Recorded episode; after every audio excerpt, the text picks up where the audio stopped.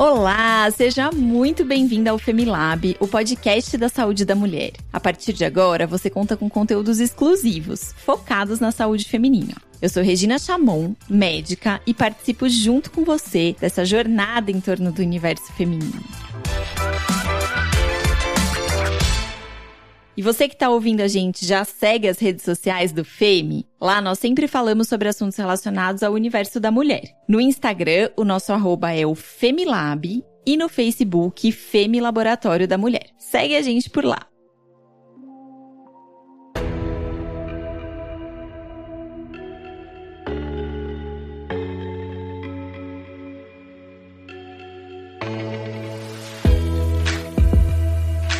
E o número de pessoas diagnosticadas com transtorno do espectro autista, que eu vou chamar aqui de TEA para a gente simplificar, esse número tem aumentado cada vez mais o Censo Escolar do Brasil registrou um aumento de 280% no número de estudantes com TEA matriculado nas escolas públicas e particulares só entre o período de 2017 e 2021. No Brasil, dados da Organização Mundial de Saúde sugerem que 2 milhões de brasileiros são autistas, mas estima-se que esse número seja ainda maior. Quando o diagnóstico vem na infância, pode ser um desafio para as mães. Muitas enfrentam dificuldades em encontrar recursos e apoio adequado tanto para si quanto para os filhos, além da discriminação e falta de compreensão da sociedade. Mas, por outro lado, a maternidade atípica pode proporcionar descobertas incríveis tanto para a mãe quanto para a criança. Hoje nós convidamos uma mãe de criança com TEA para falar mais sobre como é a maternidade atípica. Vem com a gente?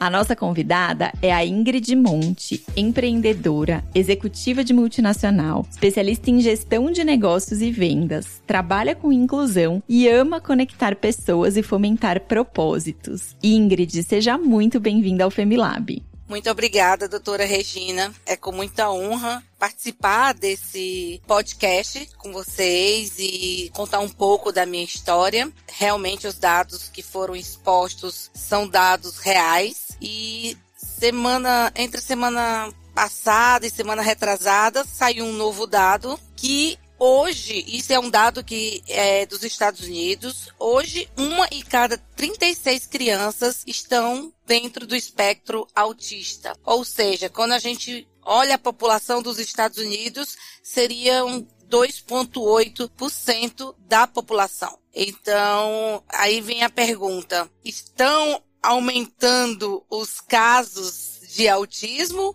ou estamos nos aperfeiçoando com, no diagnóstico, né? O diagnóstico, reconhecendo mais, né? Exatamente. E até falando nisso, Ingrid, eu queria começar te perguntando quais foram os primeiros sinais que você percebeu por aí no seu filho? Como que foi essa, essa descoberta para você, assim, a descoberta do diagnóstico? Conta um pouquinho pra gente, por favor. Doutora, eu não tinha conhecimento algum sobre o autismo. Eu vou tentar puxar lembranças que eu tenho do, do meu filho quando eu comecei a amamentar, eu percebi que ele não me olhava nos olhos. Hum. Mas jamais passou pela minha cabeça que pudesse ser alguma coisa. Mas aquilo me incomodava bastante. Só que ele se, foi se desenvolvendo normal, interagia, ele sorria. Realmente teve alguns atrasos, acredito que na um pouco de atraso de fala, da fase do caminhar, mas até então, como ele interagia, era muito sorridente, não me passou jamais pela cabeça. Uhum. Um pouco antes dos dois anos, eu comecei a observar pelas fotos da escola que em todas as atividades as crianças faziam sozinhas. E quando era meu filho, tinha sempre a professora ali do lado. Hum. E aquilo começou a me chamar a atenção. Porque só o meu filho precisa de um suporte e não consegue fazer sozinho como as outras crianças. E aí começou a vir vários questiona questionamentos, mas jamais passou pela minha cabeça alguma coisa relacionada a autismo. E sim algum atraso de desenvolvimento. Daí, eu sou de Fortaleza, mas moro em São Paulo.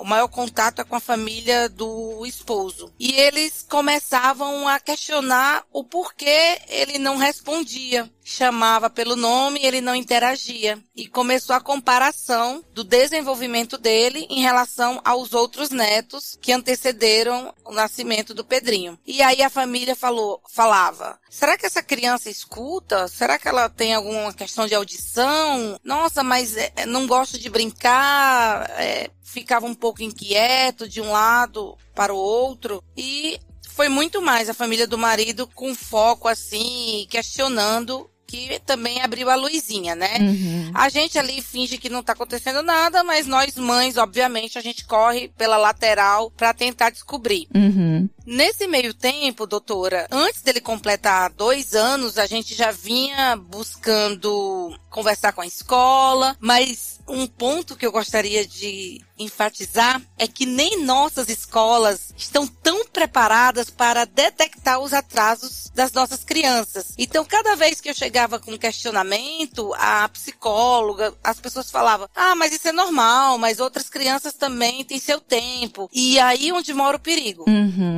É, porque eu acho, Ingrid, eu tenho uma experiência pessoal minha aqui. Eu me lembro quando eu era criança, então, gente, coloca algumas décadas aí nisso, né? Mas quando eu era criança, eu tinha um primo que tinha o diagnóstico de autismo. E assim, quando eu as memórias que eu tenho dele, ele era uma criança que realmente ele não tinha nenhuma interação social. Ele não desenvolveu a fala. Ele era uma criança que era muito diferente das outras crianças. E o que você tá me contando do Pedrinho é que ele é uma criança que tem um comportamento que é praticamente igual ao das outras crianças com alguns detalhes, né? Então eu acho que realmente a gente não tem esse preparo para perceber, acho que nem na escola, nem mesmo, por exemplo, o próprio pediatra, eu imagino, né? Excelente observação, doutora. Hoje, a grande dificuldade é o diagnóstico precoce. Né? Porque, obviamente, o autismo ele pode ter características gritantes, que daí você vai perceber que são estereotipias, é, hiperfoco, quando a criança fica focada em apenas um objeto, movimentos repetitivos, né, que são as próprias estereotipias que podem ser físicas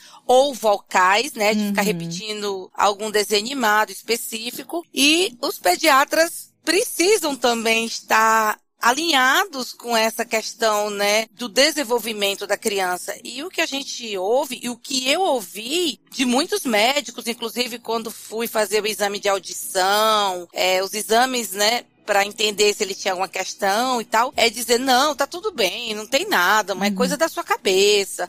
A gente escuta isso dos médicos, tá, doutora? Sim. Isso é fato. E, e, como você falou, né? O próprio nome está dizendo, é transtorno do espectro autista. Então, existe esse espectro, desde manifestações que são muito sutis até essas manifestações que são mais visíveis, mais perceptíveis. E aí, acho que quando a gente vem para esse lado do espectro que é mais sutil, realmente a gente precisa ter uma maior atenção, um maior preparo de todo mundo para identificar e muitas vezes até para dar esse diagnóstico. Como é que foi para você receber o diagnóstico? Tá.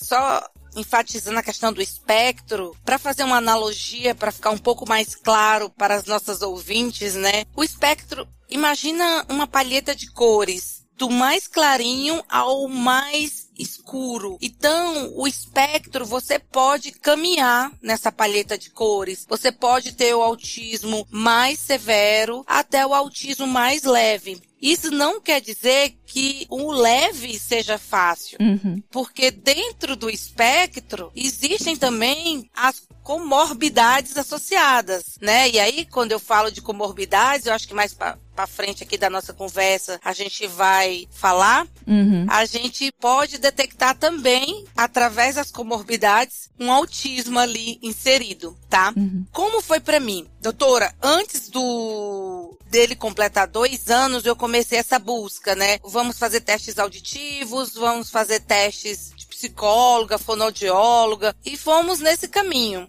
Em novembro de 2017, eu recebi uma notícia que impactou muito a minha vida, que era um diagnóstico de câncer da minha mãe. Uhum. E era um diagnóstico que já era dito como terminal, e realmente foi, né? Então eu fiquei ponte aérea, Fortaleza, São Paulo, São Paulo, Fortaleza. E óbvio, eu não, nenhum momento eu quis me enganar, mas eu sei que eu também fiquei muito ausente. Então, por algum momento eu pensei, não, é a minha ausência, é o meu sofrimento, porque às vezes eu tava ali, mas não tava. Uhum. Eu passei por uma fase de sofrimento muito grande, porque foi praticamente uma despedida ali da minha mãe. Ela passou por várias fases do tratamento. Quando foi em janeiro de 2019, eu levei ele a um grande especialista, que é conhecido, enfim, que inclusive dá entrevistas no Fantástico, ele é um médico super renomado. E eu levei meu filho lá, óbvio, você não espera jamais que vai ter algum diagnóstico. Uhum. Mas meu filho não olhou para ele, meu filho não fez contato visual, o meu filho olhou com muita atenção os brinquedos que tinham números, formas, Uhum. né? E letras. Isso aí é uma das, um dos sinais, quando a criança gosta muito de números, formas e letras. E a inquietação. Então ele olhou para a gente e falou: olha, parece que estamos diante de um quadro do espectro do autismo. Naquela hora, meu mundo caiu, né? Tava com minha mãe já quase nos finalmente, né? Do... E ao mesmo tempo eu recebi uma notícia dessa. Agora, uma coisa que eu gostaria de enfatizar, doutora, é que foi muito difícil a forma como ele falou. Ele não falou explicando. Hum. Então é uma notícia que você não dá assim, tipo, jogou uma bomba e fecha a porta. E na hora eu fiquei muito desesperada e eu tentei dar um abraço no médico, do tipo, me ajuda. E ele deu dois passos para trás. Então vamos falar do, do, diagnóstico humanizado, né? Que eu acho que isso pesou muito e eu fiquei com pavor desse médico, uhum. realmente. E aí, como ele me explicou, foi da seguinte maneira: vai na recepção, pega o contato de três clínicas, faz um tratamento de seis meses e me volta aqui. Doutora, você imagina, é. recebe a notícia dessa, vai na recepção, pega três contatos. Gente, hoje no Brasil, para você fazer um tratamento médio de uma criança, esse tratamento pode chegar de 7 mil até 40 mil reais. Uhum. Imagina, eu liguei para as três clínicas e cada orçamento variava de 12 a 15 mil reais e eu não sabia o que, que eu ia fazer com meu filho. Uhum. Então faltou esse acolhimento na hora da orientação. Porque quando você liga para essas clínicas, eles não vão te oferecer uma avaliação neuropsicológica, uhum. que é o certo. O certo é você começar por uma avaliação. Vamos fazer uma avaliação de QI, de comportamento, para entender a criança. Porque a avaliação pode ser feita desde muito cedo. Claro. O que é que eles te oferecem? Já um tratamento. Um tratamento, é. Isso que você falou do acolhimento, Ingrid, é super importante, né? E eu acho que até pelo jeito como você recebeu o diagnóstico, e não só por isso, mas pelo fato de ser uma coisa totalmente desconhecida para você, nova, acho que muitas pessoas acabam vendo nesse diagnóstico uma oportunidade de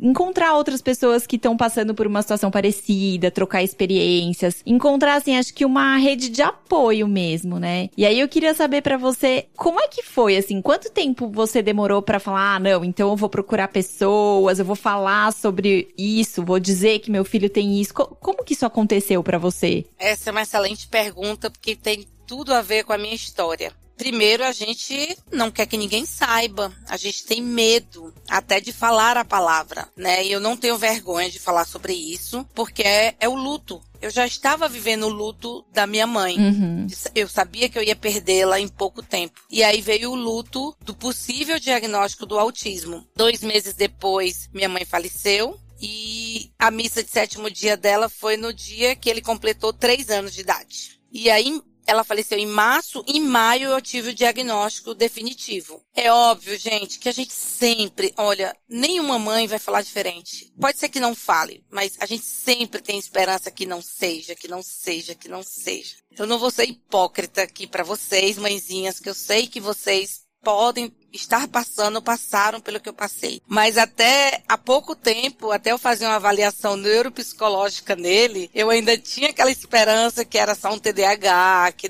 que não era autismo e tal. Mas isso, gente, por mais que você tente negar ou se enganar, não quer dizer que você prive o seu filho do tratamento. Uhum. Porque o seu ego não pode ser maior do que a tua responsabilidade. Então, logo a gente começou o tratamento, mesmo antes do diagnóstico. Aí eu fui para uma clínica, na época, mais humanizada, não se falava com muito peso sobre o autismo, e ele começou a fazer o tratamento que hoje a gente considera cientificamente mais eficaz, que é o tratamento ABA, que é a ciência do comportamento. Meu filho era muito inquieto, muito. No primeiro dia das mães da escola, ele não parava quieto. Com um ano, eu posso te dizer que praticamente os atrasos dele tinham quase todos sanados. Olha só. Pela terapia.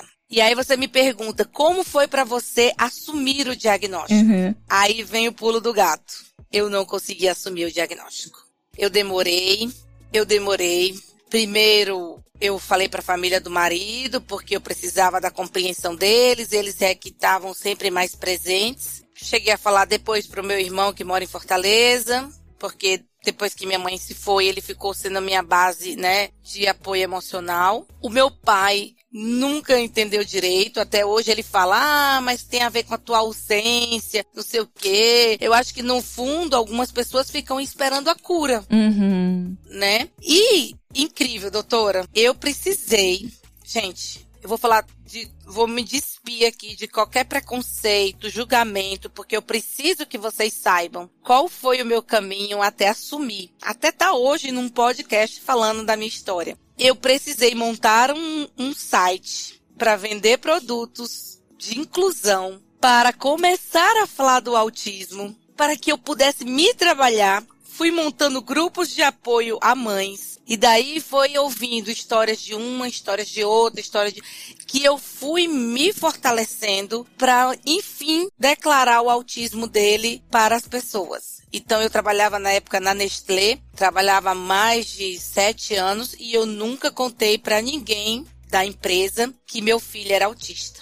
Até que um dia eu me surpreendi com uma ligação de uma pessoa que trabalhava comigo e falou assim: Deixa eu te fazer uma pergunta. O teu filho é autista? Nossa, meu mundo desabou. Porque eu nunca tinha falado isso para ninguém. Aí eu falei, mas por quê? Não é porque eu vi que você tá seguindo todo mundo que eu tô seguindo. Meu filho tem um ano, vai fazer um ano, e ele já foi diagnosticado dentro do espectro autista. Olha só. E naquela hora, doutora, caiu assim, tipo, meu Deus, meu filho já tem mais de cinco anos, eu não falei para ninguém, e ela já assumiu, já.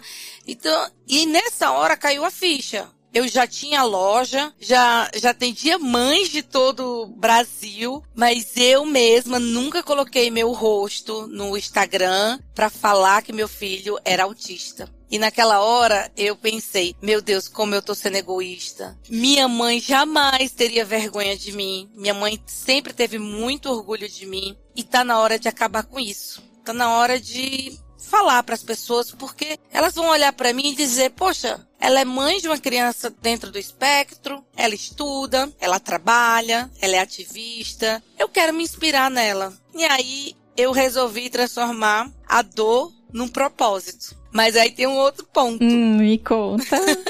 a minha família de Fortaleza, e aí eu falo as irmãs da minha mãe, minhas uhum. primas, não sabiam Tá. Eu sou nordestina e a família nordestina é altamente competitiva. Ai, porque meu filho vai pro colégio militar. Ai, porque meu filho vai ser médico.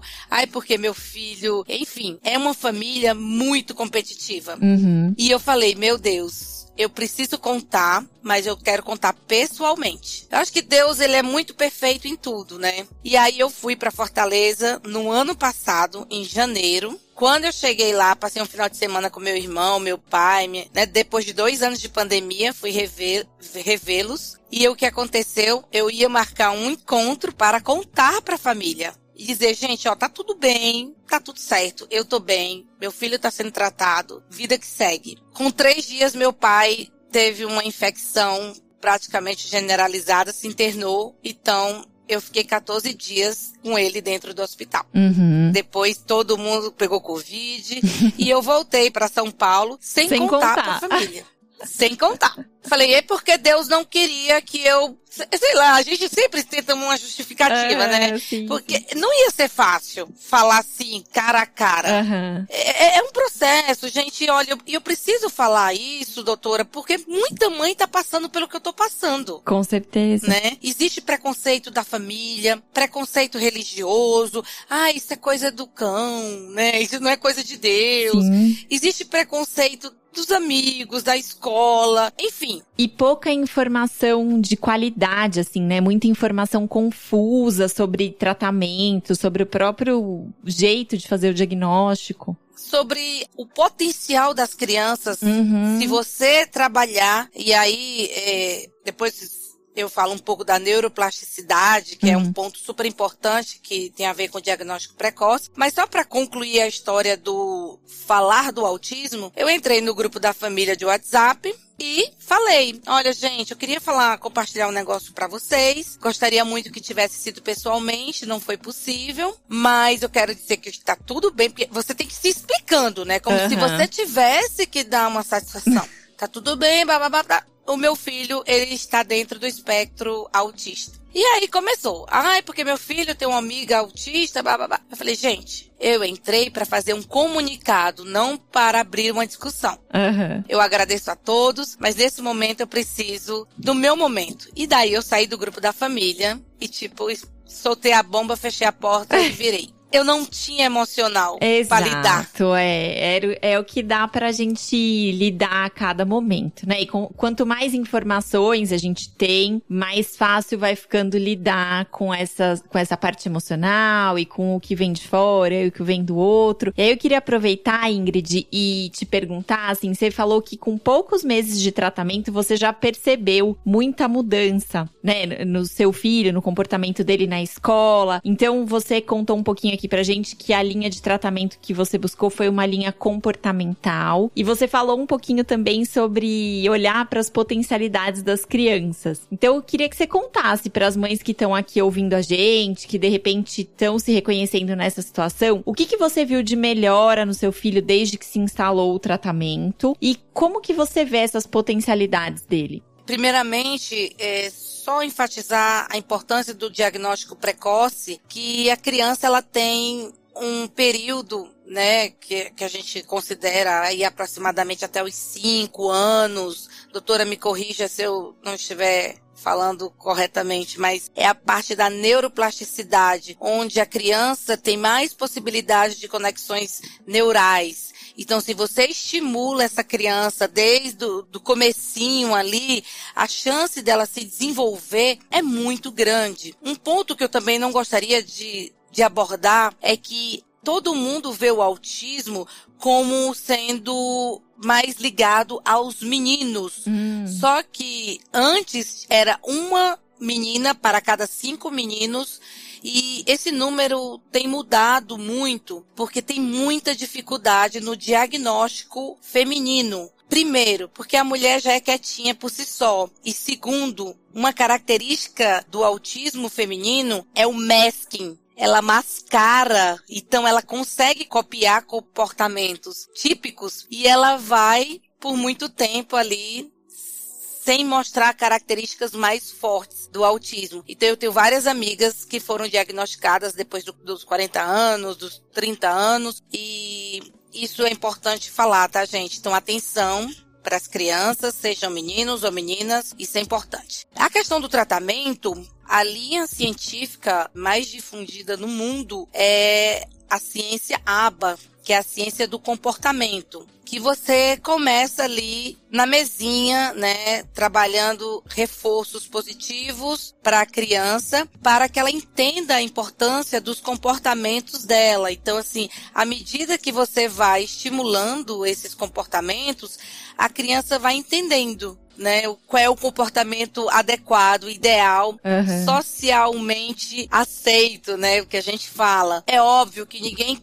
ninguém vai forçar a criança, tipo, parar com as estereotipias, uhum. porque às vezes os movimentos repetitivos, eles são calmantes, né, em, em, momentos de crise. Mas você tem como ensinar a criança a ter o máximo de independência possível. Uhum. Vou contar o meu exemplo, tá? Aí cada mãe segue o que de repente ela achar que se enquadra mais dentro da realidade dela. Eu sempre gostei de desenhar, então eu desenhava muita coisa para colar nas paredes. Uhum. Eu desenhava. O passo a passo é de rotinas, né? Eles gostam muito de rotinas. Uhum. Então, acordar, tomar o café, ir para a escola. Então eu sempre desenhava muito as rotinas. Outro ponto também que é muito importante, além da ordem cronológica dos fatos, é você trabalhar as feições, uhum. porque o autista tem dificuldade. Então eu, eu, eu imprimia cara de bravo, cara de alegre, cara de feliz, de nojo, de raiva, para que ele entendesse visualmente que, que aquela feição queria dizer. Uhum. Porque às vezes você tá lá com raiva tá brava e o autista não consegue perceber uhum. essa sutileza. Outro ponto também, gente, que vale muito a pena enfatizar é que o autista é extremamente literal. Alguns vão ser mais rígidos, outros não. Ou seja, não adianta você falar duplo sentido, não adianta você querer fazer algumas artimanhas que não vai funcionar com ele. Então, se você fala, filho, a gente vai comer no Outback. Uhum. E de repente eu mudo o caminho e vou comer no Madeiro. Ah, não, mãe, mas é no Outback.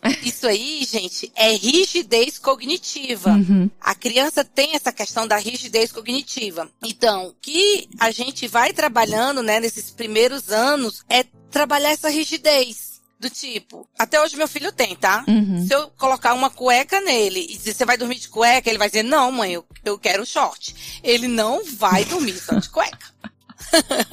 ele quer o short e a camisa. E eu acho que o que você está contando um pouquinho pra gente, Ingrid, é que existe um aprendizado dos dois lados. A criança Sim. aprende, mas a família também aprende a como é, conviver com aquela criança, como tá ali mais disponível para o que for necessário, né? Então, acho que é, é esse aprendizado dos dois lados que é necessário e é importante. E é muito importante que haja uma conscientização, não só dentro de casa, porque dentro de casa nós somos super importantes nesse processo, como também na escola, na família. Então, assim, o que muitas vezes a pessoa olha e fala, nossa, isso é fa falta de educação. Uhum. Nossa, mas olha, ele já podia comer com garfo e faca. Olha, mas isso é birra. Isso é, é falta de, de educação, é, é comportamento inadequado. Então, assim, você ter que conscientizar as pessoas é um trabalho que te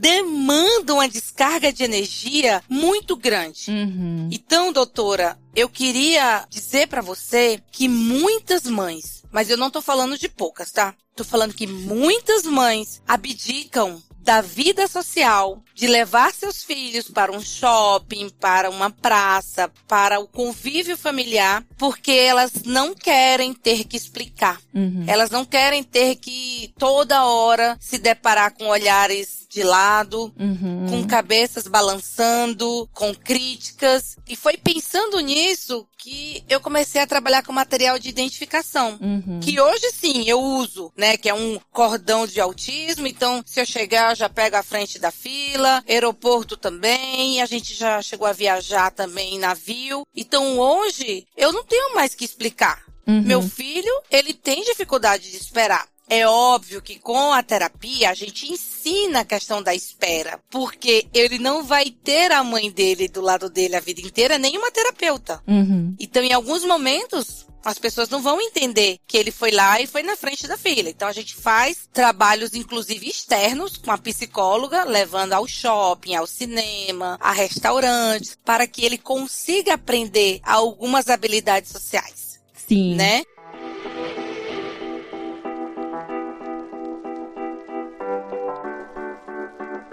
Ingrid, a gente tem um quadro aqui que a gente recebe dúvidas dos nossos ouvintes. E aí a gente recebeu uma pergunta da Roberta, que ouve aqui o Femilab, e ela fala assim: "Acabei de descobrir o diagnóstico da minha filha e não sei nem por onde começar. Que conselho você daria para mães que acabaram de receber o diagnóstico?" Bom, essa pergunta é muito importante porque não sei por onde começar é o que toda mãe passa.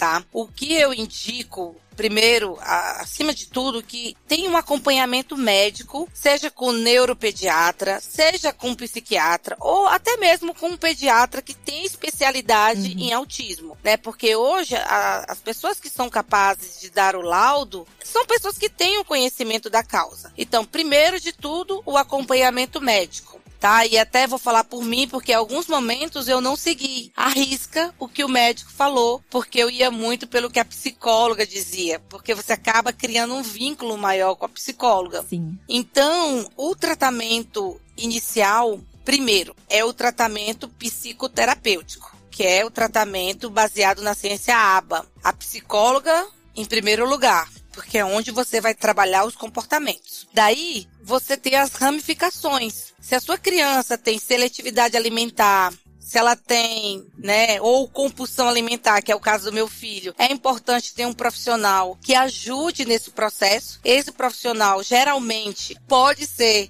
o terapeuta ocupacional, uhum. que vai trabalhar a questão da dessensibilização, né, a aproximação né, do, do alimento ou em conjunto com a nutricionista, né? A terapia ocupacional, ela é muito importante no sentido sensorial, tá? Uhum. Eu quero tentar ser sucinta, mas ao mesmo tempo eu tenho que explicar que o trabalho da psicoterapia é um voltado para o comportamental e o trabalho da terapeuta ocupacional, ela lida muito com os sentidos, né? A sensação do corpo, o toque, o equilíbrio, questões muito peculiares, às vezes aproximações com texturas, uhum. é, que a criança tem dificuldade, seja gelatinosa ou crocante. Então, tem algumas pessoas que têm questões muito pontuais. Meu filho não tinha. Meu filho não tinha questões sensoriais. E também não tinha estereotipia. Só que ele tem estereotipia vocal. Uhum. Ele repete coisas do desenho animado. E aí, na época, a médica dele tinha falado para eu procurar uma terapeuta ocupacional. Só que aí eu fui escutar a psicóloga.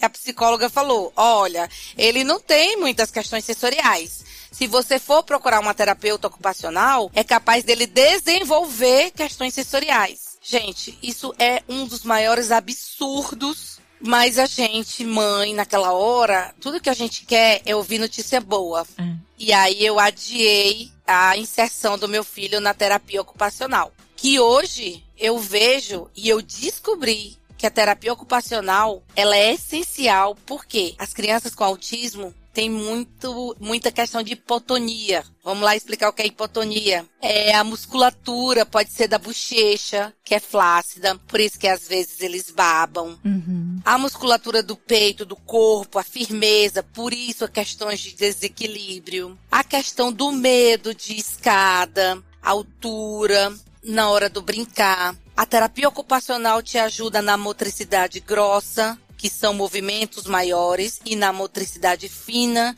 que vai desde a pega do lápis até guardar objetos, uhum. colocar água dentro do copo. Uhum. Então, todas essas questões são trabalhadas pela terapeuta ocupacional. Então, eu tô falando por. Hoje, meu filho faz psicoterapia e terapia ocupacional. Então, esse é o começo. Agora, Ingrid, mas o que mais que existe de tratamento? Né? Como eu falei para vo você, doutora, no começo, o autismo, às vezes, ele é o ponto central, mas é como se fosse uma bola e saísse vários, várias ramificações das comorbidades. Uhum. Então, dentro do autismo, você pode ter o TDAH, que é o transtorno de déficit de atenção e hiperatividade. Então, essa questão da hiperatividade, você pode melhorar muito uhum. com a ecoterapia, né, que é a terapia com os cavalos. Você pode melhorar também com a musicoterapia para ajudar a criança a, a se tranquilizar mais.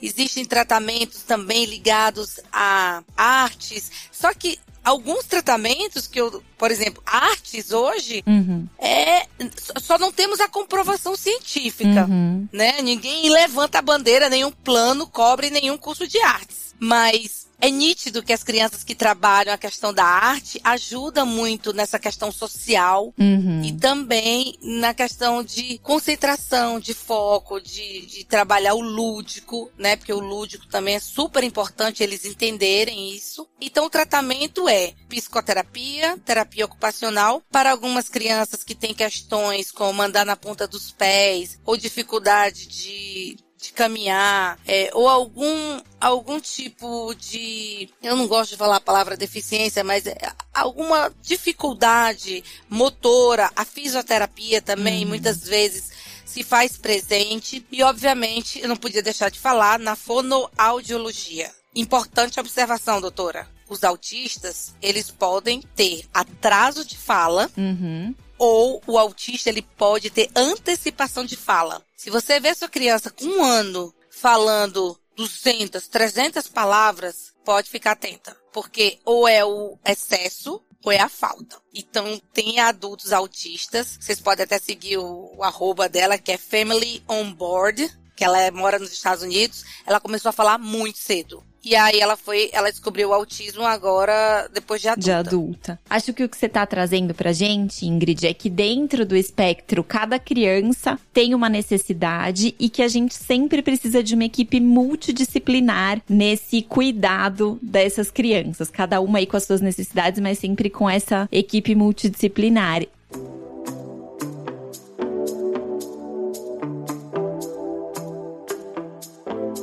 Ingrid, eu adorei a nossa conversa. Acho que esse é um tema que a gente precisa trazer cada vez mais, trazer informações de qualidade. Queria te agradecer e pedir para você deixar aqui os seus projetos, suas redes sociais, como é que as pessoas que ouviram a gente continuam em contato com você. Primeiro, eu agradeço esse convite. Eu sinto no meu coração que isso é um propósito, é uma missão de vida. Se eu conseguir impactar uma pessoa que impacte outra, é, já é muito válido e, e é a minha missão com Deus. Eu tenho um site que trabalha com produtos de identificação e inclusão, inclusive uma pulseira inteligente com QR Code, que você pode colocar todos os dados, anexar laudo, ou seja, você não precisa andar com um monte de papel de documento. O site é www.sentidosecores.com www.sentidos.com.br. O arroba do site é arroba sentidos e cores. E o meu pessoal, que também eu falo sobre maternidade atípica, falo um pouco do meu dia a dia, né? Essa questão de ser mãe, mas não deixar de ser mulher. É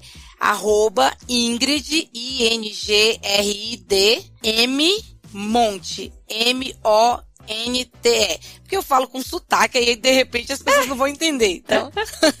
tá ótimo. Mas olha, foi uma delícia o assunto. Eu amo contribuir de uma forma ou de outra. Não sou uma médica especialista, mas estudo muito e tenho aprendido muito com todas as mães. Muita gratidão, doutora. Obrigada, querida.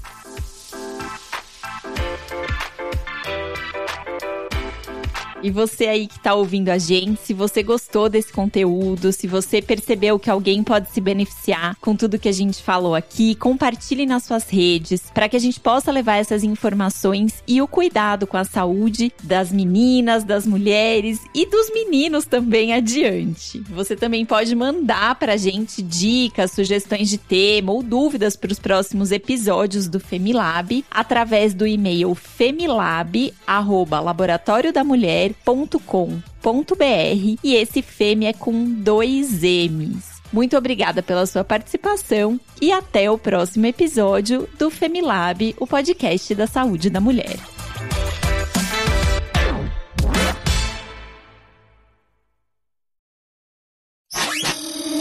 Essa é uma produção do Bicho de Goiaba.